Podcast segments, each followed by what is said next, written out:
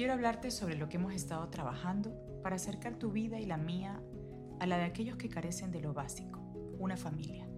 Quiero hablarte de adopciones. ¿Sabías que en el Ecuador existen 2.557 niños, niñas y adolescentes en 92 casas de acogimiento institucional? ¿Qué significa esto? Que no viven en una familia. El 67% de ellos, aproximadamente 1.700, superan los 10 años y solo el 6% están entre 0 y 4 años. ¿Por qué razones llegan a estas casas de acogimiento? El 39% por violencia, el 34% por negligencia y el 13% por abandono. El Estado tiene el deber de garantizar al niño un entorno familiar.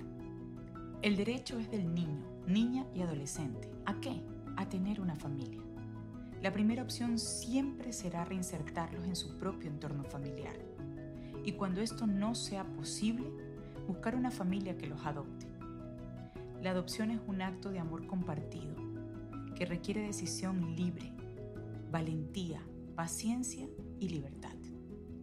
Juntando Vidas es un espacio para inspirarte en historias reales de encuentros que empezaron para nunca terminar. Cada episodio contará con una experiencia distinta de familias adoptivas. Te animo a escucharlas cuando tengas un espacio de tiempo. Vale la pena.